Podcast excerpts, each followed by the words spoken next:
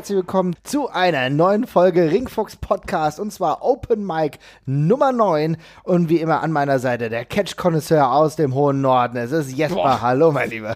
Jesus Christus. Okay, hi.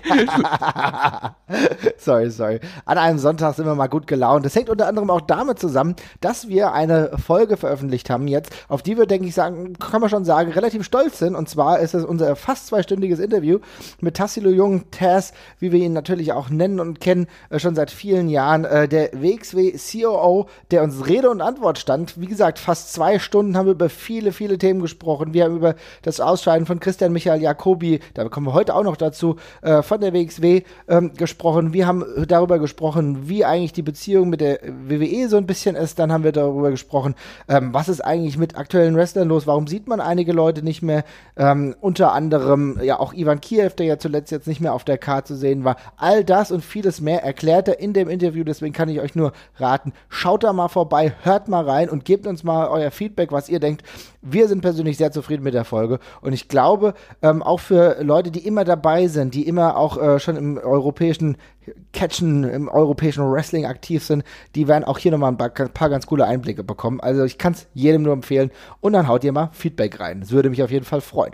Kommen wir aber zu dem ersten Thema des heutigen Tages für Open Mic Nummer 9 und zwar der WrestleMania-Ausblick. Und da haben wir ja ein paar Entwicklungen jetzt gesehen nach dem Royal Rumble. Edge kam zurück. Meine Güte, ich feiere Edge total tatsächlich. Ich hätte nicht gedacht, dass mich diese Rückkehr so anzündet, denn ich habe ja damals schon euch gesagt und auch dir, Jesper, das wäre ist ja einer deiner Lieblingswrestler, kann man schon sagen, aber mich hat er früher gar nicht so angezündet, aber als er zurückkam, fand ich total geil. Und dieser weirde Look eines alten, ja, äh, wie soll ich sagen, Zauberers, ja, ein Catch-Zauberer, das gefällt mir schon sehr gut.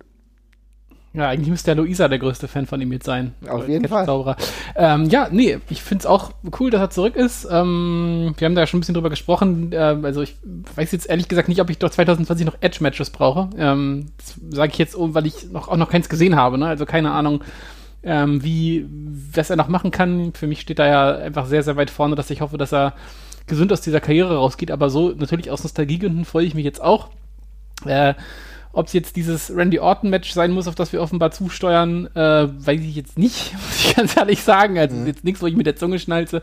Aber ja, ist okay. Ist eine Vernunftsentscheidung. Kann man machen. Es ist eine Vernunftsentscheidung, da hast du vollkommen recht. Du sprichst auch genau dieses Match schon an, was ja wenigstens einer der Matches ist, die zumindest mal eine längere Geschichte haben. Ne? Denn durch äh, das ehemalige Tag Team Rated RKO kann man ja sagen, dass sich hier schon eine Geschichte ähm, fortschreibt, die es halt schon mal in den Anlagen gab. Insofern ist es vielleicht, wenn man äh, für Fans eines vernünftigen Aufbaus, wie wir das sind, ähm, dann etwas hat, was wenigstens schon mal, wie gesagt, diesen Unterbau hat, finde ich das grundsätzlich gar nicht so schlecht. Wir haben aber in der letzten Woche auch schon gesagt, oder gerade auch ich habe gesagt, dass ich wirklich ja kein großer Randy Orton-Fan aktuell bin und auch seine Matches relativ wenig brauche. Ich meine, er tritt auf jeder WrestleMania-Card an, er ist regelmäßig dabei, das wissen wir, er ist halt einer dieser Standard-Player, aber es muss mich schon besonders anzünden, damit ich darauf Lust habe. Ich glaube trotzdem, dass allein die Tatsache, dass Edge überhaupt auf einer WrestleMania-Card ist, schon was Positives ist. Ja, auf jeden Fall. Also dieses, dieser Matchaufbau ist jetzt ja auch sehr klassisch, sage ich jetzt mal. Mhm. Es ist einfach, einfach den kürzesten Weg genommen, jetzt dieses Match zu machen. Randy Orton ist jetzt halt wieder Psycho mal wieder ähm, ist in Ordnung, äh, aber ja, tendenziell geht es ja darum, dass Edge seinen, seinen WrestleMania-Paycheck bekommt und äh, auf einer WrestleMania-Card steht und da braucht man dann jetzt vermutlich auch nichts Wildes zu erzählen. Also das ist auch in Ordnung dann. Also klar, ich würde mir eher wünschen, dass wenn Edge da nochmal was äh, kommt, irgendwie er gegen jemanden antritt, mit, auf, bei dem ich da mehr Bock drauf hätte. Für mich drängt sich da jetzt allerdings auch niemand irgendwie gerade krass auf. Nee, finde so. ich Insofern auch. Finde ich auch. Ist das schon in Ordnung? Mhm. Christian ist nicht mehr da, mit dem man sonst was hätte machen können oder sowas. Von den Hardys, es drängt sich jetzt auch niemand auf. Also auch die Leute mit der, mit denen er eine große Historie gehabt hätte, vielleicht noch irgendwie so ein Kurt Angle oder sonst irgendwas, das ist, die sind eben alle nicht da. Mhm. Und insofern ähm, ist Randy Orton so der logischste Anknüpfungspunkt, den er da in seiner WWE-Historie noch hat. Und darum passt das auch. Und dann haben wir Edge of a WrestleMania-Card, das wird jetzt vermutlich kein Burner werden, nehme ich mal an. Allerdings ist es eine WrestleMania-Card, da sind zu drei Vierteln keine Burner drauf, sondern auch sehr viele Sachen, die man einfach so akzeptiert und wegguckt.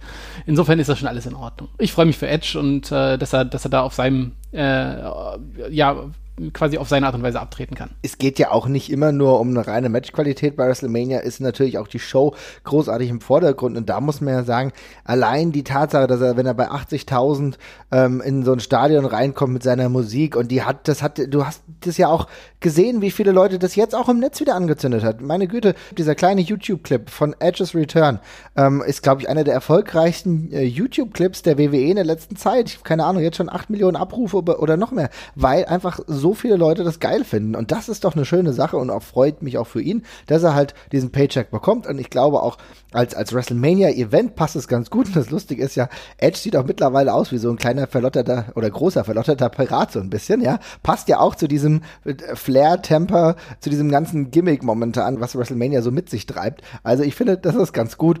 Ähm, wie gesagt, ich, dann nehme ich auch in Kauf, dass es gegen Randy Orton ist. Du hast ja vollkommen richtig gesagt, es drängt sich ja sonst niemand auf. Und du musst auch nichts konstruieren. Das Einzige, wo ich echt Bauchschmerzen habe, vom Aufbau her, äh, kann es jetzt ja in meinen Augen nicht mehr so ähm, richtig ein normales Match geben, eigentlich an der Stelle. Also, ja. ähm, wir fangen jetzt schon an damit, dass äh, Randy Orton halt irgendwie äh, Edge mit, ja, auf dem, quasi wieder am Nacken attackiert und ihn halt mhm. brutalst zurichtet und dergleichen.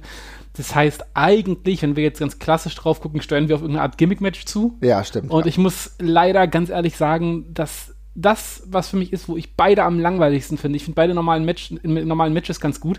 In Gimmick-Matches, also bei, bei Edge jetzt mal so TLC-Matches oder was ausgenommen, sondern halt, er hat ja auch gegen Matt Hardy und dergleichen immer mal wieder solche äh, ja, Hardcore angehauchteren Matches gehabt. Da finde ich ihn in der Regel nicht so pralle und Randy Orton auch nicht, weil ich finde, die beiden leben davon, dass sie in einem normalen Match crazy Sachen machen oder überraschende Sachen machen.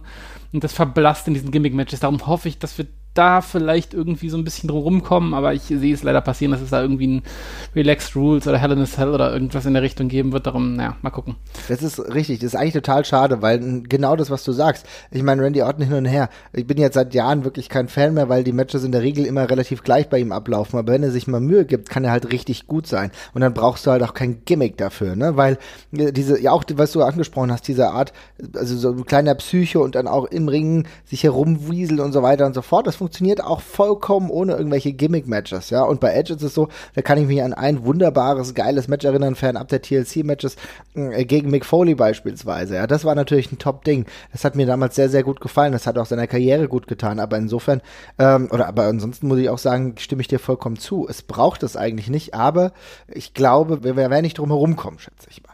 Aber naja, ja. ich, ich, möchte noch ganz kurz einmal, also das ist die eine Interpretation, die ich jetzt gerade gesagt habe, ne? dass wir, mhm. dass andererseits ähm, und das, ich, ich befürchte eher ehrlich gesagt noch Schlimmeres, und zwar, dass wir das ehrlich gesagt vielleicht gar nicht bei WrestleMania bekommen, sondern äh, in Saudi-Arabien. Oh Gott, das ähm, ja genau, das wollte ich auch noch ansprechen, ja. Mal, also weil äh, das ähm, Ding ist, wir, wir, wir, sind jetzt, wir sind jetzt dermaßen im sechsten Gang in diese Fehde quasi eingestiegen sofort. Äh, da ist jetzt keine Entwicklung mehr möglich eigentlich, außer die beiden hassen sich und äh, machen sich die Hölle heiß. Was soll da noch passieren jetzt gerade, ne?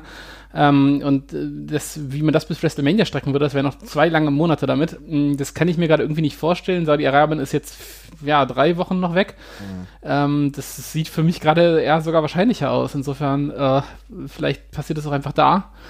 Und damit wäre es mir halt instant völlig wurscht. Ähm, mal gucken. Also ich befürchte eher das gerade. Du sprichst genau das an, was ich auch noch auf dem Zettel hatte. Denn stell dir mal vor, das würde wirklich passieren. Aber das würde ich schon echt bitter finden tatsächlich. Denn ich finde, das ist ein Match, das musst du auf eine WrestleMania-Card setzen. Gerade weil du ihn beim Rumble hast return lassen. Ne? Das heißt, du nimmst ja diesen Stepping Stone für WrestleMania und setzt ihn in so eine bedeutende Position äh, und die Leute flippen aus und so weiter und so fort. Und wir wissen ja, dass dieser ähm, Saudi-Arabien-Event sehr, sehr, wie soll ich sagen, ähm, von vielen Fans auch mittlerweile gar nicht mehr begutachtet wird, ja, dass der außerhalb dieses Rosters fährt und so. Und das hat auch seine Berechtigung. Wir haben ja in der Vergangenheit schon öfter darüber gesprochen. Aber ich würde es extrem bitter finden, wenn so ein High-Profile-Match, auch wie gesagt, wenn ich jetzt nicht der größte Ortenfeld aktuell bin, da, da, zu diesem Event geschoben würde. Das wäre sehr, sehr traurig, denn das ist eigentlich etwas, was auch Edge dann in seiner Karriere irgendwie eher bräuchte. Ey, von mir aus machen die halt Sting gegen Undertaker in äh, Saudi-Arabien, whatever, dann ist es halt so. Jetzt in diesem Level 2020 will ich, will ich die beiden eh nicht mehr gegeneinander sehen, ja? Whatever, macht das da. Aber Edge der auch fit aussieht, gegen Orton, der immer noch fit ist, das will ich eigentlich bei WrestleMania sehen. Und das würde mich echt traurig machen, wenn die es wirklich da verbuttern. An einem Donnerstag, ja, tatsächlich, ja, irgendwie unter der Woche diesen äh, Super Showdown, bla bla bla. Das ist auch eine Veranstaltung, dem, da kann ich ja relativ positiv, wenig positiv abgewinnen. Das einzig Positive ist, dass die halt so äh, in unserer Zeitzone stattfindet und dass man, wenn man wirklich Bock darauf hat, sich das äh, geben kann, das ist ja auch so ein bisschen so eine Shitshow teilweise, ja. Aber ähm, da muss ich echt sagen, ich hoffe, dass es nicht so kommt. Ja, und da kann ich nur unterschreiben. Also ich, vor allem, das wird halt dann auch, dieses Match kann halt wenn nur von der Stimmung leben. Mhm. Und die wird in Saudi-Arabien halt mal wieder fehlen. Und ja, also das wäre, da käme wirklich alles schlechter zusammen. Aber wie gesagt, Stand jetzt kann ich mir von der Geschwindigkeit dieser Fehde, wie es gerade erzählt wird, ist halt irgendwie nicht richtig vorstellen, dass man es noch bis WrestleMania stretcht. Aber ich lasse mich da gerne eines Besseren belehren. Ja, wir müssen tatsächlich ein bisschen hoffen. ja, ja, ja. Genau. Aber es gibt ja noch viele andere Matches, die wir noch gar nicht feststehen. Es ist halt immer noch ein bisschen Zeit bis dahin. Wir haben im Februar. Man könnte jetzt eigentlich davon ausgehen, dass die WWE schon länger vorgesorgt hat, aber wir hatten es in der Vergangenheit ja schon mal. Ähm, dieses Fortschreiben längerer Storylines ist durchaus diffizil, anscheinend, wenn man in der WWE ist. Aber was jetzt sich so ankündigt, mehr oder weniger, scheint schon zu sein, dass Shayna und Becky irgendwie aufeinandertreffen. Ne? Also es ist auch noch nicht, glaube ich, noch nicht fix bestätigt, aber das bahnt sich so ein bisschen an. Das wäre für mich auch ein geiles, geiles Women's Match, was ich da erleben würde, oder? Wie siehst du das? Ja, das passt auf jeden Fall. Also Becky äh, braucht ja wirklich auch immer ernstzunehmende ähm, äh, Gegner, also die mhm. auch eine, die auch sofort eine inhärente Gefahr für sie darstellen, damit dieses ganze äh, Tough, Tough Guy Gimmick, Tough oder Tough Girl Gimmick, äh, was die Pferd auch gut rüberkommt, finde ich. Äh, die muss ja, ich finde, die muss, die muss immer gegen ankämpfen. Ein typischer, typischer Face halt einfach, der äh, sich an einem großen bösen Heal abarbeiten muss. Asuka war da ein guter Anfang. Hätte ich mir übrigens für WrestleMania auch nochmal gut, äh, gut vorstellen können. Äh, aber Shayna ist da die logische Konsequenz. Die ist gerade diesbezüglich halt die, das heißeste Eisen und die gefährlichste Frau, die in der WWE da gerade präsentiert wird. Ähm, insofern passt das in meinen Augen äh, tatsächlich perfekt. Also ich finde, das ist man weiß sofort, wie dieses Match aussehen wird. Das wird schön hart geführt werden, das wird schön explosiv sein. Ich habe da auch Bock drauf und ähm, das ein, die einzige die einzige Hemmung, die ich habe, ist halt, dass es für Shayna schon so ein Raketenstart in die Promotion, äh, ja. in, die, in, in ins Main Roster ist, was einerseits völlig okay ist, weil sie auf jeden Fall gut genug dafür ist, um das, äh, um das zu tragen.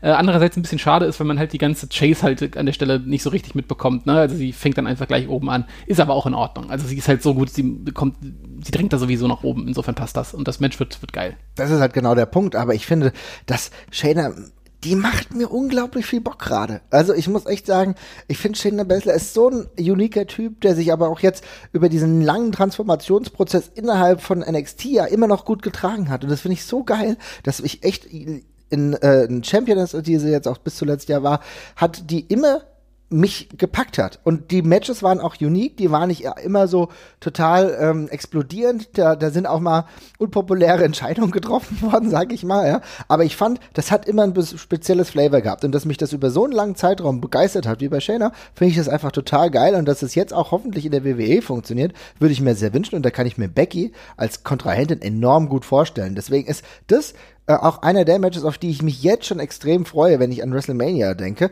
Denn diese beiden, ich glaube, die werden eine ganz gute Chemie haben und die müssen halt alles im Ring lassen. Und was mich freut, ist, dass wir kein Three-Way-Dance der Frauen bekommen, weißt du? Dass wir wissen, das ist ein One-on-One. Äh, das haben wir letztes Jahr bei WrestleMania gemerkt, das kann auch gut funktionieren. Aber ich finde diese One-on-One-Situation jetzt eigentlich ganz gut. Und dann kommen wir eigentlich jetzt zu dem nächsten. Was macht halt, denn, ja, ja Ich möchte noch ganz kurz einmal, ganz kurz einmal einhaken, weil du hast gerade gesagt, du findest es beeindruckend, dass du dich bei Shayna äh, quasi nicht gelangweilt hast, obwohl das ein sehr präsenter, präsenter, Champ äh, präsenter Champion war quasi an der Stelle. Mhm. Mhm. Gleiche gilt ja nochmal für Becky, das muss man ja auch mal sagen. Ne? Wenn das Match stattfindet, dann ist die, dann ist die vermutlich exakt ein Jahr Champion. Ähm, und ähm, es ist jetzt nicht mehr so der ganz krasse heiße Act wie damals, logischerweise. Das ist ja immer so, wenn der, wenn sie, wenn sie jagen den Titel erstmal. Mhm. Aber ich finde, äh, die Abnutzungserscheinungen, also die sind extrem gut an der abgeperlt, dafür, dass sie sehr präsent sein musste, die ganze Zeit sehr viel getragen hat. Äh, da hat der Charakter sehr wenig Schaden genommen. Ich finde, die wird auch vom Publikum echt immer noch gut angenommen und die hat sich als Champion echt gehalten und dem, dem Titel, den Titel extrem aufgewertet. Insofern ähm, treffen da beide gerade zwei, also zwei aufeinander, die äh, offenbar eine sehr hohe Halbwertszeit haben mit ihrem jeweiligen Charakter. Ähm, insofern passt das, passt das doppelt gut. Sehe ich genauso. Ist genau der Punkt. Ich finde, beide sind, äh, kommen aus einem guten Jahr für sie und treffen dann auch bei WrestleMania aufeinander. Ich glaube, besser könnte es kaum sein, aber da stellt sich natürlich jetzt trotzdem auch die nächste Frage. Ähm, was machen wir denn mit der Royal Rumble-Gewinnerin? Was macht Charlotte? Ja, äh, bei Charlotte äh, scheint die Reise ja dahin zu gehen, dass sie sich ein bisschen nach unten orientiert wieder sozusagen, in Anführungszeichen. Äh, da munkelt man ja gerade, dass es da äh, Richtung NXT gehen könnte. Mhm. Und ähm, sie Rhea Ripley herausfordern äh, könnte. Das finde ich, ähm, also als ich es im ersten Moment gelesen habe, fand ich es fand nicht so pralle, weil mhm. ich dachte mir, mh, hm, ein bisschen gezwungen, dass Charlotte das, äh, dass man Charlotte da wieder runterzieht. Ähm, andererseits ähm, finde ich es auch wieder insofern ganz spannend, weil es drängt sich jetzt gerade niemand äh, auf, der Rhea herausfordern könnte bei, bei NXT. Man hat so ein paar Leute platziert mit, äh, mit Bianca Belair und dergleichen, aber die sind, die ist halt schon noch ein ganzes Stück davon weg, finde ich. Finde ich auch, ja. Mhm. Und ähm, insofern, der ist jetzt gerade so als direkte Kontrahentin, bietet sich dann niemand so ganz krass an. Und ich finde, man muss dann eigentlich schon jemanden runternehmen. Man hätte es auch cool mit Asuka machen können oder mit, mit äh, Kairi oder dergleichen. Das hätte ja. auch alles gepasst. Mhm. Ähm, aber ich finde, so ist es halt ein größeres Ding, dadurch, dass die Royal Rumble-Siegerin dann gegebenenfalls eben tatsächlich Rhea herausfordert und äh, Charlotte dann eben quasi nach Hause kommt, um sich ihren Titel zurückzuholen, ähm, weil sie halt bla bla bla dominanteste äh, NXT-Wrestlerin aller Zeiten war. Das schreibt sich ja quasi auch so ein bisschen von selbst. Und insofern finde ich das, finde ich das eine logische und, und konsequente Wahl. Also äh, fairerweise muss man sagen, wenn die WWE eine gute Arbeit geleistet hätte mit ihren beiden Women's-Titeln, dann müsste Charlotte natürlich eigentlich irgendwas bei dem SmackDown-Titel machen von mhm. Bailey. Äh, aber machen wir uns nichts vor, das ist äh, diese Regentschaft von Bailey ist ein, ist ein, ist ein Trainwreck. Mhm. Äh, das wird nichts mehr und da braucht man auch kein High-Profile-Match draus zu machen. Das landet dann vermutlich irgendwann in der Pre-Show und, und gut ist. Ähm, insofern finde ich, finde ich das schon cool so. Also es hilft Rhea, es hilft NXT und für Charlotte ist es einfach ein weiteres Showcase-Match. Ja, sehe ich genauso, aber würde das dann auch bei WrestleMania stattfinden? Gute Frage. Ich würde ja sagen, ja, aber kann auch natürlich genauso gut sein, dass sie sagen, es läuft bei NXT. Ja, weil es ist natürlich dann so die Sache, was machst du? Ich meine, du weißt ja, dass du ein paar Tage vorher dann das NXT äh, Pay-Per-View hast, also auch ein richtig großes Event. Da willst du natürlich auch ein paar High-Profile-Matches zeigen. Und zweimal äh, den Titel verteidigen lassen äh, von Rhea Ripley halte ich für gewagt tatsächlich. Ja? Wäre aber auch ganz geil eigentlich, ja, wenn sie sagen, der Gewinner ist bei, gegen, ist bei Charlotte gegen WrestleMania und Rhea ballert noch irgendjemanden, der halt so unter der so im zwei, in der zweiten, dritten Reihe bei NXT vielleicht ist äh, und auf dem Weg nach oben ist, äh, kurz Mer ab irgendwie. Mercedes Martinez könnte ich mir theoretisch vorstellen. So, sowas, ja, genau, genau, genau so diese Kragenweite. Äh, vielleicht auch in einem kürzeren Match, um nochmal auch zu zeigen, wie krass dominant sie dann eben ist und dann beim nächsten Tag bei WrestleMania eben äh, aufzutrumpfen. Könnte ich mir auch gut vorstellen. Why not, ne? Also es wäre sogar eine ganz coole Sache. Was interessant ist und was ich echt schön finde, ist, dass wir uns emotional komplett und vielleicht fast viel intensiver mit den Matches der Damen beschäftigen, weil wir irgendwie da gerade noch mehr Anknüpfungspunkte haben, weil uns diese Sache irgendwie gerade sehr anzündet, oder? Ich glaube, das kann ja, man so festhalten, ne? Ja, auf jeden Fall. Also ich bin da auch deutlich mehr drin als bei allem, was bei den Männern stattfindet. Ja, also und gerade ich meine natürlich, was wir jetzt haben und worauf ich mich sehr freue, und ich freue mich beispielsweise sehr für Drew McIntyre, dass er die Chance bekommt, und ich gehe mal davon aus, dass Brock Lesnar sein Ziel wird, weil das irgendwie die logische Konsequenz ist. Das ist der Aufbau, den wir gemerkt haben. Das hat jetzt auch den Royal Rumble Aufbau, dass, weil er ihn rausgeworfen hat. Ich glaube, darauf wird es hinauslaufen. Insofern auch eine coole Sache. Da kann ich mir emotional noch ein bisschen was vorstellen, für mich auch persönlich. Bei allem anderen weiß ich noch nicht, äh, wie der Weg hinführen soll. Ich muss sagen, die ganze Roman Reigns Sache, da brauche das brauche ich nicht noch wieder aufwärmen.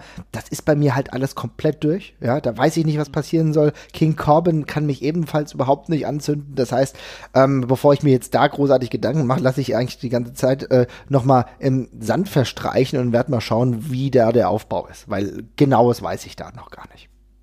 Ja, ich weiß auch noch, also ich, ich, man munkelt ja Reigns gegen Bray Wyatt quasi noch, aber keine Ahnung, das halte ich bisher auch noch viel für Hörensagen, so, mhm. weiß ich auch nicht. Und ansonsten, ja, ich wüsste jetzt wenig, was mich jetzt richtig wegflashen würde. Ähm, hätte auch schon alles eine Stufe weiter sein müssen vom Gefühl her gerade eigentlich, aber äh, let's see. Es werden auf jeden Fall noch ein paar nette und coole Sachen dabei sein, weil das Roster ist einfach so krass besetzt, dass irgendwo schon noch was, was Gutes bei runterfallen wird. Aber ja, mich, genau wie, es geht mir wie dir, mich bisher, lässt mich das auch noch alles kalt. Ich freue mich auch für Drew sehr, für McIntyre.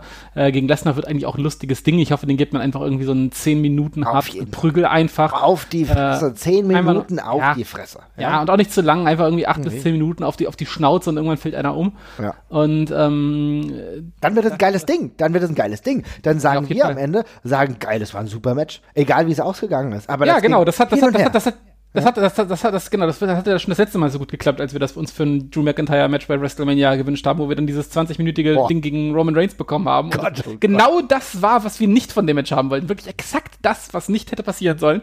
Aber ja, schauen wir mal. Ähm, ich hoffe, dieses Mal machen sie es besser. Ich glaube, Lesnar weiß schon inzwischen äh, sehr gut, wie er funktioniert und wie er am besten funktioniert. Also der wird da auch gegebenenfalls den Daumen drauf haben, zusammen mit, mit Pauli. Und ähm, dann wird das schon. Also sch schreibt uns mal, was ihr denkt, ähm, äh, wie die eure WrestleMania Card aussehen soll. Das würde mich mal interessieren. Packt's mal in die Kommentare, schreibt uns mal bei Twitter. Und dann schauen wir mal, dann machen wir vielleicht in ein, zwei Wochen auch mal so eine kleine WrestleMania-Wunschkarte oder irgend sowas. Ich, da- das ist ja auch eine Zeit, in der man selber Nur mal. Frauen. genau, nur Frauen wahrscheinlich, ja. In der man mal selber auch so ein bisschen rumspinnen kann. Ich finde, das muss uns dann auch mal möglich sein. Aber ähm, auch eine andere Promotion spinnt zur WrestleMania-Zeit ein wenig rum und zwar äh, Impact. Ja, Impact macht eine TNA Returns Show z- am WrestleMania-Wochenende und irgendwie muss ich tatsächlich sagen, ich find's absurd und irgendwie ganz lustig. Ich glaube, das ist genau der Weg, wie Impact an einem WrestleMania-Wochenende funktionieren kann. Was denkst du? Ich finde das einfach gut, dass Impact inzwischen einfach embraced, dass sie einfach nur ein Meme sind. Also es ist halt Ja. echt so, sie sind ihres Meme-Status einfach bewusst und sie ziehen das durch. Äh, kann man, kann man so machen. Ich, also ich freue mich über ein paar von den Namen, die da jetzt gerade draufstehen. Ein paar andere sind, finde ich auch nach wie vor sehr gruselig. Also Disco Inferno, das löst bei mir jetzt keine Jubelstürme aus. Aber ansonsten ist es eine witzige Idee. Ich meine, was, will, was willst du anstelle von Impact jetzt am WrestleMania-Wochenende machen? Ne? Du, klar, du hast deine paar Leute, die Stars genug sind und groß genug sind, als dass du sie da reinschmeißen kannst und das trägt sich dann auch. Also keine Ahnung, ne? Jordyn Grace oder sowas, Ja, klar. Äh, die, ist, die ist ein Star genug, die, ist- die ganze Geschichte, die sie im Mainer haben, das wird sich auch tragen. Und sie haben ja auch ein paar Leute, die echt coole Matches machen. Aber ansonsten ist Impact da ja so ein bisschen zwischen den Stühlen, haben jetzt nicht das allergeilste Wrestling, was es da gerade gibt, haben nicht die beste Produktion und hängen halt irgendwo so in der Mitte fest. Finde ich das völlig richtig so. Machen, machen, machen ein bisschen Spaß rein und, hau, und mach so hol die alten Leute wieder, hol Scott Steiner wieder und so, dann passt es doch alles. Das passt doch schon so. Ja, genau, das ist es. Also ich finde das echt klasse. Mir gefällt es. Ich finde es irgendwie lustig. Petey Williams äh, sehe ich gerne wieder. Amazing Red ist ja zuletzt sowieso wieder öfter unterwegs gewesen. Naja, gut, es gibt mal wieder ein Ultimate X-Match. Why not? Und ich meine, über eine ordentliche Portion Scott Steiner haben wir uns noch nie beschwert. Ja, also Yes. ähm, äh, auch bin ich echt mal gespannt, in welchem Zustand die Lou Brown ist. Ja, also das ist halt natürlich jemand, den ich jetzt nicht genau mit Mr. Anderson hm, hätte ich jetzt nicht unbedingt sehen müssen.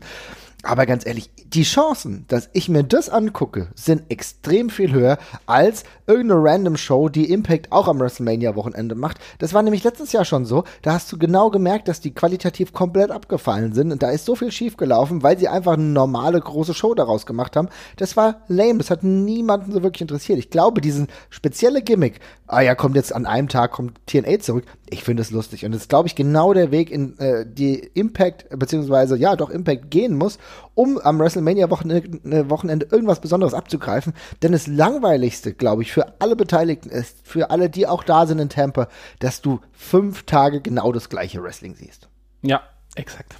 Haben wir ja auch festgestellt, als wir letztes Jahr in New York waren. Ne? Ja, Abwechslung ist da der König. Also anders kommst du da nicht durch. Und deswegen, ich gucke mir das an. Ich freue mich tatsächlich sehr drauf. Und schauen wir mal, ähm, wie sich das so ausfädelt. Ich habe äh, letztens mal nachgeguckt. Es gibt ja für wirklich extrem viele Events, äh, die auch wieder da unten stattfinden, auch noch Karten. Also Ja, ähm, komisch, ne? ja, ist irgendwie irgendwie ist nicht so, der Run ist dieses Mal nicht so groß. Allerdings, ich habe auch einfach allgemein das Gefühl, dass äh, ja, der Hype so ein bisschen gerade rumgeht. Äh, auch die WWE jetzt vielleicht mal so ein bisschen Probleme kriegt aufgrund der äh, Arbeit der letzten Jahre. Aber das ist ein Thema für eine, für eine andere Folge. Da müssen wir nochmal im großen Stil drüber reden. ja, da hast du schon Aber- so ein bisschen die äh, Aktien wahrscheinlich auch so im Blick, oder? Hm, ja, das kommt mit dazu, ja.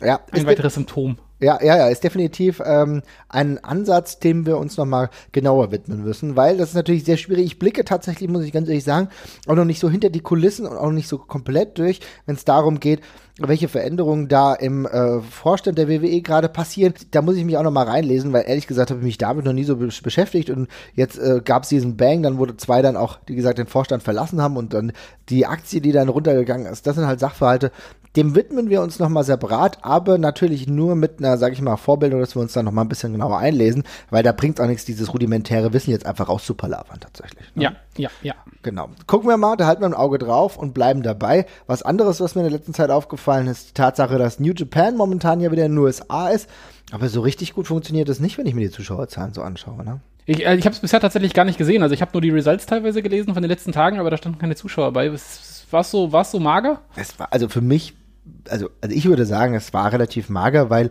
äh, du konstant unter 1000 geblieben bist, ne? Oh, und ja, das, das ist natürlich schon, also 855 mal 800 und so, ne? Ich weiß nicht, wie das Fassungsvermögen ist, wie beispielsweise in Atlanta ähm, das Coca-Cola Roxy, keine Ahnung. Das klingt jetzt mhm. so, als wäre da vielleicht gar nicht so viel los, ja? Aber ähm, ich, ich glaube, das sind keine Zahlen, die wirklich die äh, New Japan begeistern können eigentlich. Ne? Also ich, ich habe hab jetzt gerade mal nachgesehen, dass Coca-Cola ja. Roxy, du meintest ja gerade irgendwie 900 Zuschauer, 800 Zuschauer, da passen 3600 rein, mit Wrestling vermutlich ein ganzes Stück weniger, aber ich kann mir jetzt nicht vorstellen, dass es dann unter 2000 sind, sage ich jetzt mal. Also, hm, ja, das klingt eher äh, bedenklich. Ja, also mir ist es jetzt in der letzten Zeit öfter aufgefallen. Ich habe da genauer geguckt und habe gesehen, ah, so die Zahlen sind nicht wirklich gut. Ich weiß nicht. Ich habe immer das Gefühl, dass du vielleicht auch jetzt nicht mit so einer krassen Karte anläufst, dass du, ähm, dass dir lauter Leute halt die Bude einrennen. Ne? Also du hast viele gute Wrestler, klar. Ne? Ähm, auch Jeff Cobb ist da gegen Lance Archer, klar. Und dann hast du jetzt sogar ein äh, IWGP Tag Team Title Match gehabt. Aber so die ganz großen Draws sind es halt auch nicht, oder? Ja, aber ich muss jetzt mal fairerweise auch sagen, also das ist die eine Geschichte, das sind jetzt keine Riesenshows. Äh, allerdings, ich meine, wenn man sich die Orte anguckt, wo die, wo die, wo die getourt sind, das sind jetzt auch nicht unbedingt so Wrestling-Kann-Gebiete, ne? Also, mhm. äh, Flor also St. Petersburg, Flor Florida, Nashville, Tennessee, okay. North Carolina, mhm. Miami, Florida und dann Atlanta, Georgia. Also ich, ich weiß, die haben, manche von den Städten haben auch jetzt eine Wrestling-Historie, gerade Atlanta, Georgia natürlich und Nashville, und Tennessee auch. Nashville, ja. Aber aber, aber das ist jetzt ja äh, trotzdem gerade keine heißen Märkte und auch nicht da, wo ich die Zielgruppe von New Japan unbedingt vermuten würde. Die ist ja eigentlich eher New York, Philadelphia und vielleicht Kalifornien. Das ist ja ein hippes, äh, junges Produkt eher, sage ich mal, und jetzt nichts für Wrestling. Äh, Traditionalisten, auch wenn man das da sicherlich auch drin findet, aber das ist ja nicht gerade dass die Leute, die, die jetzt New Japan abfeiern. Mhm. Ähm, insofern weiß ich nicht, also das wirkt ja eher nach so einer B-Tour also auch die Matches, ich muss auch sagen, die Matches, da catcht mich jetzt auch nichts von. Klar ist dann Tanahashi bei, aber da ist ja jetzt kein einziges großes Match dabei, was man, wo man sagt, das muss ich gesehen haben. Ne? Also wir haben dann diese, wir hatten die Tag-Team-Title-Matches und dergleichen. Hm. Aber ansonsten zieht ihm das jetzt nicht die Schuhe aus. Willst du nicht den Rock'n'Roll Express sehen? Kann ich hier ganz feierlich sagen, nein. ja, schade, dass die Tech League nicht mehr gibt, sonst wären die ein heißer Kandidat vielleicht. mm, mm. Insofern, nee, ich äh, muss es auch nicht sehen. Ich finde auch, da ist, ist für mich, ist ehrlich gesagt nichts. Ich, ich meine, wir haben ja ähm, New Japan World.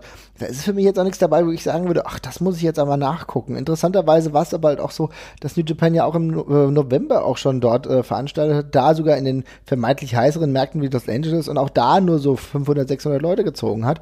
Also ist auch nicht so geil. Also ich weiß nicht, ich habe das Gefühl, dass New Japan noch nicht so hundertprozentig für sich den Markt so ausgerichtet hat, wobei eine Show war über 2000, das muss man auch dazu sagen, da lief es teilweise auch ein bisschen besser. Unter anderem mit einem schönen Match äh, von Phantasmo gegen Show. Kann ich jedem empfehlen ich mir damals angeguckt. Aber ansonsten, ja, es ist kein leichter Markt, die USA, aber du hast ja auch vollkommen richtig angesprochen. Ähm, vielleicht müssen wir auch generell darüber sprechen, dass Wrestling, was du ja eben schon in einem anderen Kontext gesagt hast, vielleicht auch nicht mehr 100% überall so on fire ist, ja. Denn äh, es ist ja auch bei der WWE so, dass Hausshows bei weitem nicht immer ausverkauft sind und selbst Pay-Per-Views manchmal nicht. Ja, das stimmt. Also insofern, es, äh, man kann, ich glaube, man macht sich vielleicht auch ein bisschen zu einfach, wenn man es nur auf New Japan schiebt, sondern vielleicht auch sagen muss, dass es generell ein Risiko ist, ja, sowas zu machen. Offensichtlich läuft es aber für New Japan finanziell gut genug, dass man dieses Experiment geht und sagt, man ist auch in den USA vertreten da geht man halt auch nicht all in, weil nicht alle Topstars dann dabei sind. Die werden vielleicht im Sommer wieder vorbeikommen oder dann anderen, bei der anderen Tour. Aber es lohnt sich auf jeden Fall, da einen Blick drauf zu haben. Ähm, was dann in Japan selbst passiert ist, dann wesentlich besser. Da haben wir ja zum Beispiel ein cooles Match gehabt ähm, zwischen Zack Saber und Will Osprey. Das ist auch etwas, weil ich, was ich mir auf jeden Fall nochmal nachschauen will in Sapporo. Insofern, ähm, da, oh, jetzt habe ich Sapporo bestimmt total falsch ausgesprochen, liebe ja äh, Japanophilen, äh, verbessert mich ruhig, es ist gar kein Problem. aber, aber, gut, wir werden die Augen offen halten. Gehen jetzt nochmal zu einer kleinen Sache, die mir unter der Woche aufgefallen ist und dann habe ich gedacht, Alter, was ist da denn los? Da crasht ja gerade alles bis sie mich äh, eines Besseren belehrt haben, denn sie haben mich ganz schön getrollt tatsächlich. Äh, Chris Brooks und Progress, ja, haben mich beide sehr getrollt, weil ich dann irgendwie das Gefühl hatte, okay, da zerbricht gerade alles, ja. Aber am, am, Ende ist es nur so, dass Chris Brooks jetzt ein Titelmatch gegen Cara Noir hat. Aber ich habe schon zwischenzeitlich gedacht, oh Gott, was geht da kaputt, oder? Ja, wir wurden, wir wurden, wir wurden ordentlich gewagt. Also offenbar ist Chris Brooks das, äh, hat doch keine, äh, keine, keine Bitterkeit gegenüber Progress, sondern es war alles, also ich finde es seitens Progress immer noch ein bisschen komisch, dass sie das mitgemacht haben, weil ich finde, Progress sind die einzigen, die richtig scheiße aussehen bei der ganzen Geschichte.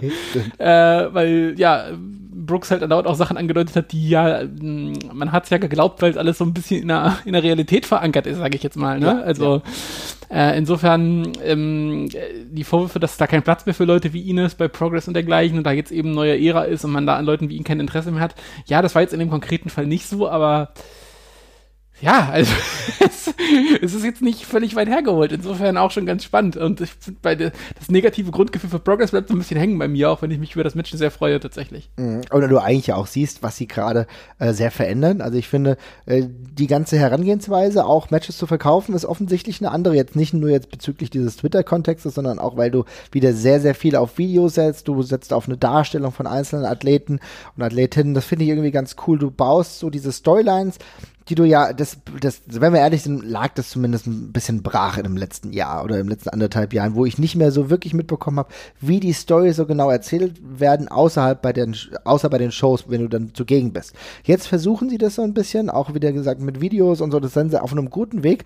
Und dann habe ich da gedacht, okay, was ist denn jetzt hier los? Na klar, Brooks geht, aber muss das denn hier so eskalieren? Wie gesagt, wir wurden gewirkt, das war ganz gut. Ich bin voll reingefallen und auch war auch ganz schön. Ja, ich bin ganz froh, dass ich mich nicht so geäußert habe und dass wir uns dementsprechend eigentlich positiv darauf freuen können, äh, dass halt äh, Cara Noir nochmal einen Shot, beziehungsweise dass äh, Chris Brooks nochmal einen Shot gegen Cara Noir bekommt, bevor Brooks dann äh, endgültig gegen, äh, gegen Japan entschwindet, weil der wird ja dann dauerhaft bei TNT sein, ne? Ja, das sieht dann sehr danach aus, auf jeden Fall, ja schöne Sache für ihn. Ich bin sehr, sehr äh, interessiert an dieser Entwicklung, denn für Chris Brooks ist es natürlich etwas, ähm, dass ein Markt sich da eröffnet hat, von dem man das wahrscheinlich vor einem Jahr gar nicht so erwartet hätte. Er ist jetzt auch nicht so der typische Gaijin, würde ich vielleicht sagen, aber er kommt da extrem gut an und extrem gut klar. Auch in vielen Intergender-Matches. TNT ist ja sowieso ein bisschen experimenteller, kann man gut sagen. Und ähm, ich wünsche ihm da alles Gute. Ich finde es schade aus egoistischer Perspektive, dass er dann halt dementsprechend auch nicht mehr bei hier bei uns auf dem Markt aktiv sein yes, kann. Ne? Das ist in der Tat schade. Aber ja, ja, der wird seinen Weg gehen und der kann bestimmt kein Abschied für immer. Insofern. Ähm, auf gar keinen Fall. Gibt es im Wrestling sowieso nicht tatsächlich. Eben, eben. Insofern, ja. Einen Abschied haben wir aber auch äh, zu verzeichnen äh, bei der WXW und zwar der Ex-Geschäftsführer Christian Michael Jacobi hat sich jetzt offiziell von der WXW verabschiedet, er verlässt die WXW. Ähm, die Hintergründe könnt ihr übrigens auch bei uns im Interview mit Tess erfahren. Da hat er genau Stellung dazu bezogen, hat das mal ein bisschen erklärt, hat den Gesundheitszustand von Christian Michael Jacobi ein wenig erklärt.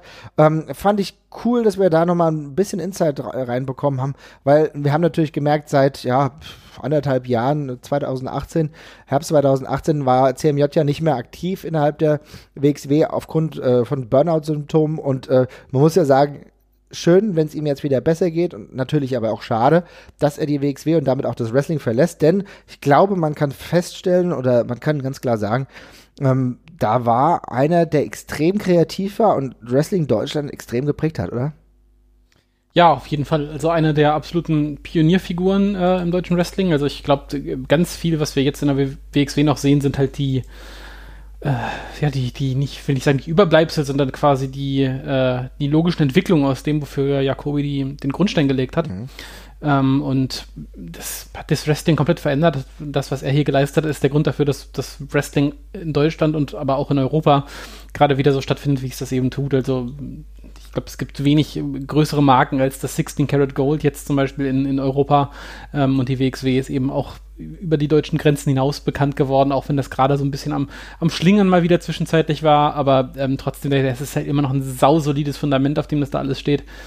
Und ähm, das wäre ohne ihn nicht möglich gewesen. Also ja. es ist schade, aber ich finde es auch wiederum sehr verständlich. Ich habe das nicht in Bezug auf Wrestling, aber äh, öfters im Arbeitsleben mitbekommen, dass Leute wegen ja, Erkrankungen wie zum Beispiel Burnout aus dem Berufsleben ausgeschieden sind. Und wenn das Leute in Führungspositionen ist, dann habe ich immer wieder erlebt, wie diese Wiedereinstiege in die Bereiche sehr, sehr, sehr schwierig waren, weil eine Firma ist halt organisch, die lebt in der Zeit weiter. Und der Platz, den man davor hatte, der ist halt in der Form einfach nicht mehr da. Also das jetzt nicht im Sinne von jemand hat sich den Chefsessel gekrallt in deiner Abwesenheit oder sowas, sondern es sind einfach andere Strukturen gewachsen und du kannst gar nicht mehr so arbeiten, wie du das davor getan hast. Und ähm, das ist dann immer schwierig, wenn man, wenn man längere Zeit weg ist. Gerade bei so einer, ich meine, so einem extrem flexiblen Gebilde, wie das eine Wrestling-Promotion ist, die ist ja darauf ausgelegt, dass sie sich ständig weiterentwickelt und, und, und ändert. Mhm. Insofern war es jetzt nicht krass überraschend für mich, ähm, weil der Zeitraum jetzt ja inzwischen auch schon relativ lang war, aber es ist trotzdem, trotzdem schade. Aber es klang ja so, als hätten beide Seiten ihren, ihren Frieden damit auf ihre Art und Weise gemacht. Und das, das auf jeden Fall. Und ich glaube, jeder weiß, dass es auch besser für den anderen ist. Das ist ja auch, also darüber darüber brauchen wir ja gar nicht sprechen. Ich finde es halt cool, dass man das jetzt so gelöst hat tatsächlich. Und auch ich fand es schön, dass das Statement nochmal rauskam von ähm, CMJ, der ja auch noch bei, bei Twitter und bei Instagram nochmal dazu Stellung genommen hat und auch nochmal ein sehr positives Statement abgegeben hat, auch die Entwicklung und äh, wie er die letzten Jahre auch einfach gesehen hat. Für mich geht eine Figur, die wirklich das Wrestling in Deutschland extrem geprägt hat, natürlich auch die WXW, aber selbst außerhalb des WXW-Kontextes muss man sagen, Promos, die legendär geblieben sind, ja, ähm, eine Art auch der In-Ring-Arbeit, ja, ich muss ja sagen, ich habe ihn als Manager unfassbar geliebt, ja, ich finde, das ja, einer der Fall. geilsten Manager, die es im deutschen Wrestling jemals gab, also fernab von dem, was er hinter den Kulissen gemacht hat, auch diese On-Air-Persönlichkeit, die war für mich relevant, die hat für mich äh, keine Ahnung, da war ich Mark von. Fand ich super geil, da war ich extremer Fan. Ich habe die wöchentlichen Formate wie ähm, Ask CMJ komplett genossen. Ja, fand es auch cool, fand es eine unique Art und Weise, Stellung zu nehmen zu aktuellen Themen und auch die Dinge anzusprechen und auf, ja, nicht nur im Verteidigungsmodus, sondern auch offensiv mal Sachen anzugehen. So und so wollen wir das jetzt regeln. Ich finde, das war richtig cool und da war er genau der richtige Mann. Ich kann auch verstehen, dass es so ein Ask CMJ Nachfolgeformat beispielsweise da nicht mehr gab. Ähm, das könnte man irgendwann mal wieder andenken. Wenn es nicht der Fall ist, ist aber auch verständlich. Aber wie er Wrestling geprägt hat, äh, sei es vom, vom kreativen Standpunkt aus, das hat ja auch David Starr gesagt, als David Starr hat ihn als einer der großen Booker, die er kennengelernt hat, äh, bezeichnet und das ist schon ein deutliches Statement, gerade wenn du dir überlegst, wie viele Leute David Starr schon kennengelernt hat. Ja, ja, auf jeden Fall. Das ist, also ich meine, das äh, muss man auch mal sagen, also Jacobi war jemand, der ja eine sehr, ähm, sehr sichtbare Figur hatte. Also er war eine sehr sichtbare, äh, sehr sichtbare Geschäftsführer, eine sehr sichtbare äh, Führungsposition. Ist ja auch so ein Grund, den äh, Test zum Beispiel auch jetzt gesagt hat, warum er, dass er keine Lust hat auf einen ASCMJ, weil er einfach nicht so jemand ist, der sich so gerne, der sich so gerne vor die Kamera stellt und so weiter. Genau. Das war etwas, womit, wo sich Jacobi offenbar sehr wohl gefühlt hat. Ähm, das ist dann einfach was anderes, aber das ist eben auch eine sehr äh, coole Position gewesen in dieser Form, die man eben so auch in der Form nicht ersetzen kann. Äh, ja, auch aus der Warte sehr schade, aber ähm, kann man nicht forcieren. Finde da auch die Einschätzung ganz richtig, dass man eben sagt, okay, wir machen das jetzt nicht auf Teufel komm raus, sondern ähm, wenn so eine Person mal wieder da ist, die das machen möchte, dann kann man das tun.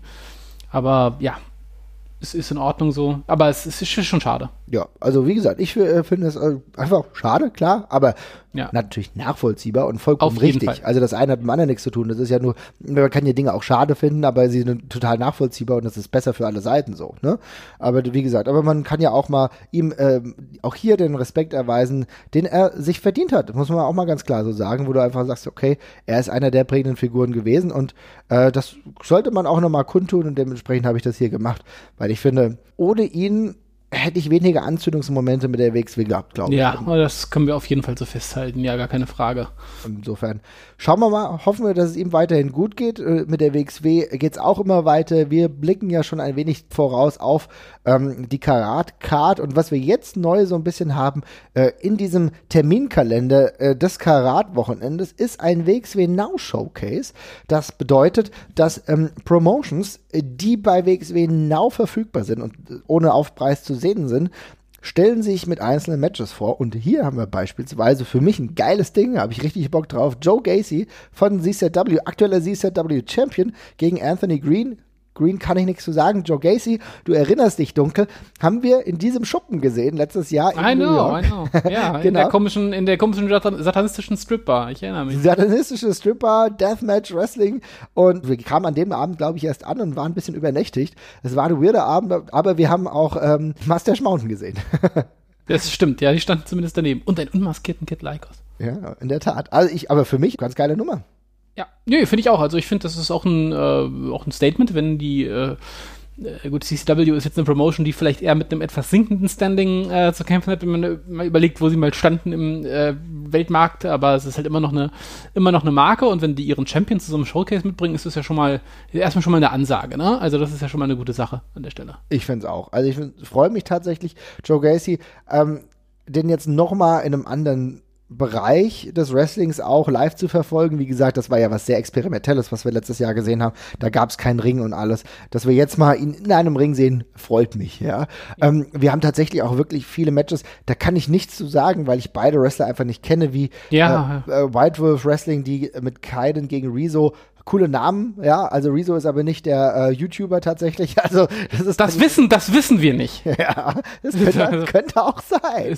wir müssen auf jeden Fall vorbeischauen und gucken, ob es ist oder nicht. Ja. Ja. Ähm, der andere Kaiden klingt wie klingt wie ein Mortal Kombat Charakter. Das gefällt mir eigentlich alles sehr. Tatsächlich finde ich gerade diese kurzen Namen auch ganz ansprechend. Ja. ja. Kaiden, ja, wie Ryan, äh, wie Raiden, ja. Also ja. ja. Äh, dann haben wir ein äh, Damenmatch. Ähm, Lexa Valo, die ja aus Deutschland kommt, gegen äh, Cat von Cage. Das ist dann British Empire Wrestling. Mal gucken, ob es da um Titel geht, weil ich glaube, beide sind sogar aktuelle Titelträgerinnen. Genau, äh, ich glaube, Cat von Cage hat den, äh, ja, ich habe jetzt den direkten Namen des Titels vergessen, aber es ist mhm. auf jeden Fall der Haupttitel der Promotion, also der, quasi der World Title für Frauen. Und die, Frau, die Promotion ist ja sehr, sehr äh, Frauen äh, fixiert und der, der Promoter legt ja auch großen Wert darauf, immer einen extrem hohen Frauenanteil auf seinen Cards zu haben, was ja sehr, sehr löblich ist. Mhm. Äh, und Lex Savado hält den Shooting Star Titel, ja, wie der Name schon sagt, eher so ein Youngster-Titel zu sein scheint. Ich kenne mich mit der Promotion tatsächlich nicht aus, das hört man, glaube ich, gerade. Ähm, genau, aber äh, es wäre ein, rein theoretisch ein Champion gegen Champion-Match. Ähm, Cat von Cage ist, glaube ich, Waliserin, ne? wenn ich mich mhm, nicht täusche. Genau. Ich glaube, die kommt aus, aus Wales. Sieht auch ganz, hat auch einen interessanten Look so ein bisschen. Sieht so ein bisschen aus wie äh, Baby Allison, äh, die man ja in Deutschland vielleicht auch kennt, so finde ich vom, von, von der Art her. Mhm. Äh, generell einfach äh, Frauenwrestling immer cool. Also gerade Promotions, die da großen Wert drauf legen, finde ich auch sinnvoll, die einzuladen. Die WXW wird da fischen müssen, wo sie kann. Äh, auch mhm. dazu haben wir ja im Interview mit Tassilo gesprochen. Ähm, und super sinnvoll. Bin sehr gespannt drauf. Ich auch. Ich muss sagen, ich finde es schön, Lexa Valo jetzt auch mal in diesem Bereich WXW-Umfeld dann auch zu sehen. Ähm, Lexa Valo ist ja, wie gesagt, aus Deutschland und ist auch schon viel angetreten bei anderen Promotions, auch bei der COW und äh, ist durchaus ein bekannter Name. Und äh, jetzt auch dieses Match dann zu haben von British Empire Wrestling, die normalerweise eher in äh, London, also in einem, wie soll, wie soll ich sagen, Vorort von London. Es gehört zu London, aber es ist so ein bisschen in der Nähe von Wimbledon ähm, hauptsächlich veranstalten. Freue ich mich auf jeden Fall, weil ich habe von dieser Promotions bislang natürlich auch noch nichts gesehen. So, ne? Das ist ja auch eine der weniger bekannten Promotions in Großbritannien, aber die sich sehr auf das Frauenwrestling fixieren, was eine schöne Sache ist, denn wie du richtig gesagt hast, da braucht man auch immer Nachwuchs und auch Wrestlerinnen, die auch eine Möglichkeit haben, einfach zu performen. Ja? Weil daran lernt man ja. Interessant auch, dass Bodyslam Pro Wrestling, also die dänische Liga am Start ist, mit Peter Olisander gegen Emeritus, gegen Michael Finn. Ich freue mich sehr auf Emeritus. Ja, ein interessantes Gimmick. Ich bin ja auch manchmal für leichte Trash-Gimmicks zu haben. Vielleicht äh, kommen alte Edgar Wallace-Streifen auch wieder zurück. ich finde das, ich das auch cool. Also er sieht ja, also ich, ich sieht ja sehr aus, als wäre es von der Band Ghost tatsächlich inspiriert. Die rennen ja genauso rum und der, der nennt sich ja, der nennt sich auch Emeritus. Ähm, ich finde es auch cool, dass Michael Flynn dabei ist. Äh, Michael Finn, nicht Flynn, Entschuldigung. Äh, ist ja auch eine relativ interessante Persönlichkeit. Äh, Wrestler Schrägstrich Rapper. Mhm. Äh, mit Album-Release und allem drum und dran. Ist ja auch so ein bisschen, glaube ich, mit der, der, der Star der Promotion so ein bisschen. Ist ja alles ein bisschen um ihn aufgebaut. Geht's denn irgendwann noch äh, am Sonntag gegen Marius Alani? ja, gerne, gerne Rap-Battle, ja. wird, wird, wird auch Shooter Schulz freuen, bestimmt, wenn ja, es dazu kommt. Auf jeden Fall. Also. Haben Sie wenigstens eine Frage. Die An Antwort auf die Frage, wer der beste Rapper im Wrestling-Business ist. Hm? Yes. Schauen yes. wir mal. Dann, äh, Wrestling Kult stellt auch ein Match und zwar Carnage gegen Maxberg. Maxberg, du erinnerst dich, den Typen haben wir schon ganz, ganz lange und früher mal gesehen. Ich glaube, da noch zu äh, GSW-Zeiten, auch ein Schüler, glaube ich, vom Bambi, ja, also von Bambi mhm. Ähm, lange nicht mehr wirklich gesehen, ist hauptsächlich ja unterwegs äh, bei der äh, Alex Rye Promotion und wie gesagt bei Wrestling Cult. Ja, mal gucken. Also ich erwarte jetzt nicht ganz so viel, aber ich bin mal gespannt, äh, was Maxberg in den letzten Jahren einfach drauf, sich drauf geschustert hat, denn die Anlagen waren immer da, der sah cool aus, aber war für mich ein bisschen behäbig. Schauen wir mal, ich bin auch gespannt. Also mhm. ich äh, war auch ein bisschen überrascht, weil der echt schon saulange aktiv ist. Ne? Also ich glaube schon locker schon elf Jahre oder zwölf Jahre oder sowas in der Richtung, glaube ich. Ich bin das erste Mal gesehen, habe ich den, habe ich den auch super früh, 2010 oder 11. Und da war ich überrascht, dass der noch äh, relativ jung ist, also mit irgendwie 33, 34 oder sowas. Hätte ich jetzt auch schon äh, gefühlt, weil der auch immer schon so fertig aussah vom, vom also so als gemachter, gemachter Wrestler einfach. Ne? Er hat ja. immer einen Mods Body gehabt habe ich den irgendwie ein bisschen älter verortet. Aber ja, bin auch gespannt. Also ist auf jeden Fall auch eine, äh, eine Art von, ähm, von Wrestlern, die man jetzt nicht so wahnsinnig häufig hat in ähm, Europa. Insofern ja. passt das schon. Es ist interessant zu sehen, weil Max ähm, ja vollkommen auf dieses, ja, diesen äußerlichen Look halt auch geht, das muss man schon sagen. Er ist jemand, der kann so bei diesen, ja, ich sag mal, österreichischen Promotions, ne, die sehr auf großen, alten, klassischen Wrestling-Stil-Look ähm, aufpassen. Da ist der natürlich auf jeden Fall gut zu sehen und auch bei POW in Deutschland tritt er regelmäßig an, ist jetzt auch bei ähm, Pro äh, Deutschland auch da unterwegs. Also deswegen, der, der kommt schon rum, aber war halt jetzt in den letzten Jahren eigentlich nie im WXW-Umfeld. Deswegen finde ich es jetzt mal interessant, ihn jetzt da mal wieder zu sehen, auch früher, äh, früher bei der EWA. Also gucken wir mal. Ich glaube, negativ überraschen kann der, ich jetzt mal eher nicht. Deswegen freue ich mich, dass da, dass er auf jeden Fall da ist. Und dann als letztes haben wir von einer italienischen Promotion Luca De Pazzi gegen Nicolo Verdardi. Und da gucken wir einfach mal, was das, äh, was da läuft. Wrestling Promotion Rising Sun. Ich erwarte nichts und bin einfach positiv überrascht. Ich habe auch keine Ahnung davon, wer das ist. Ähm, mhm. Aber schauen wir uns mal an. Ja. ja, genau. Also insofern, ähm, es ist auch immer ein bisschen Zeit beim Karat, neue Dinge zu entdecken. Das ist ja dieses äh, Showcase-Format, was ich auch echt cool finde. Ey, vielleicht bin ich angezündet und da denke dann, ach so, diese Promotion muss ich mir häufiger folgen. Kann ich mir bei British Empire Wrestling sogar tatsächlich vorstellen, wenn die beiden Mädels ordentlich performen. Why not, würde ich sagen. Why ne? not, ja, genau. Und ansonsten würde ich sagen, machen wir den Laden mal dicht für heute. Und wie gesagt, mit der großen Empfehlung, hört euch das Taz-Interview an. Und dann, wenn wir uns auch nächste Woche wieder hören, wir werden auch in der Mitte der Woche, beziehungsweise so gegen Ende der Woche, haben wir eine neue Ausgabe des Ringfuchs Classics, könnte man eigentlich schon fast sagen. Weißt du schon, um was es da geht? Ich weiß, um was es geht, ja. Weißt du, um was es geht? hm, ich würde das jetzt schon sagen. Ich glaube, wir behalten das. Ich mache das nur geheim. Ah, ein paar Geheimnisse. Dann ist das so. Vielleicht, vielleicht, vielleicht lassen wir schon mal einen kleinen Spoiler raus. Dann, schau, dann schauen wir mal. Ja, genau. Also äh, behaltet unsere Kanäle auf jeden Fall im Blick und wir hören uns auch nächste Woche wieder mit Open Mic. Mal schauen, welche Ergebnisse es dann gibt, welche neuen Ereignisse, über die wir dann sprechen müssen. Und ansonsten würde ich einfach sagen, hören wir uns nächste Woche wieder. Macht's gut, bis bald. Ciao. Ciao.